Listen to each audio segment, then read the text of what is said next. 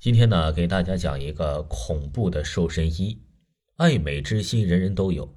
有些长得不漂亮的人，可以靠自己的本事找到工作，或者呀，是选择去整个容。在找工作，在如今这个社会上，已经算得上是很难了。靠本事，只是小丽呀，因为恋爱错过了学习的机会。其实啊，这小丽在初中的时候也是长得很漂亮的，也算得上是他们学校的女神了。只是近期来，小丽是越来越管不顾自己的嘴了，体重啊也从九十几斤长到了一百五十斤，这肉吧偏长到了她的脸上，令她的头看上去都像是个肉球一样，下巴都好几层了。因为这些，小丽的同学聚会啊，总是因为各种理由推辞。如今呢，就连她的男朋友也因为嫌弃她的体重而离她而去了。整容吧，小丽也不是没有想过，只是经济状况也有限，小丽呀也只是能靠着少吃多运动来减肥。只是这种减肥方法能有什么效果呢？将近一个月，小丽的体重非但没有减少，还上升了十斤。如今呢，小丽是连班都不好意思去上了。面对同事的冷嘲热讽，小丽选择退缩。小丽的衣服又穿不上了，只好再去买新衣服。在路上啊，一个小巷子里，一家新开的店铺引起了小丽的注意。瘦身衣店，让你拥有他人一样完美的身材。虽然说呀，小丽不怎么相信，但是她想要变瘦的心理促使她走进了这家店。店员向小丽走来，僵硬的步伐让小丽不安。这一件瘦身衣只要九十九元，就一周就可以让你瘦下来，买一件吧。店员呢，用着沙哑的声音说道：“小丽心想，这么便宜啊，靠谱吗？但毕竟啊，都胖这么久了，不管有没有用，我都要试一试。万一真的瘦下来呢？给我来一件吧。”小丽接过衣服，将钱递给店员。店员的手啊，是僵冷而冰硬的，他的手上没有肉，而是白骨。小丽就将手啊吓得缩了回去。有什么问题吗？店员问。小丽再次看向了店员的手，是正常的，只是有些老茧，应该是她辛勤劳动的印记吧。刚才呀，可能是看花了。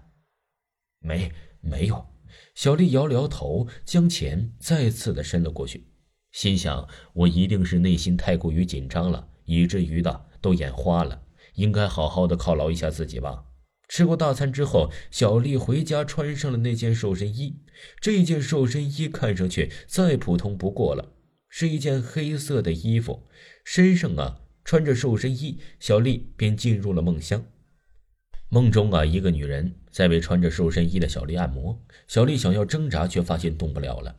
女人在喃喃地说些什么，就好像在恶毒地诅咒小丽一样。女人的头发开始脱落，接着女人狂笑了起来，而小丽呀却是莫名其妙地瘦了下来。最后，女人像个木偶一样，嘴角流着血。像上翘正常人无法达到的尺度，她的嘴笑到了眼睛的位置。女人也越来越瘦了，可还是像疯了似的傻笑。这手上为小丽按摩的速度也在加快。女人只剩下了皮包骨和空洞的双眼，说不出来的凄惨。不，不要啊！这小丽呀，洗漱的时候看到了镜中的自己，这是自己吗？镜子中的人瘦了许多，只是多了些疲惫。刚才的梦依旧萦绕着他的思维，令他有种说不出来的恐惧。算了，不想了。应该呀，是我精神太紧张了吧？小丽安慰自己说。后来的几天晚上，小丽一直做着同一个梦。只是啊，在第二周的时候，小丽发生了异变，自己的脸不知道什么时候变成了梦中女人的脸。这时，小丽很害怕。经过上周小丽的社交，小丽认识了很多的朋友，也交了个一个新男朋友。只是朋友们都好像看不出来小丽的变化似的，都说小丽在瞎说。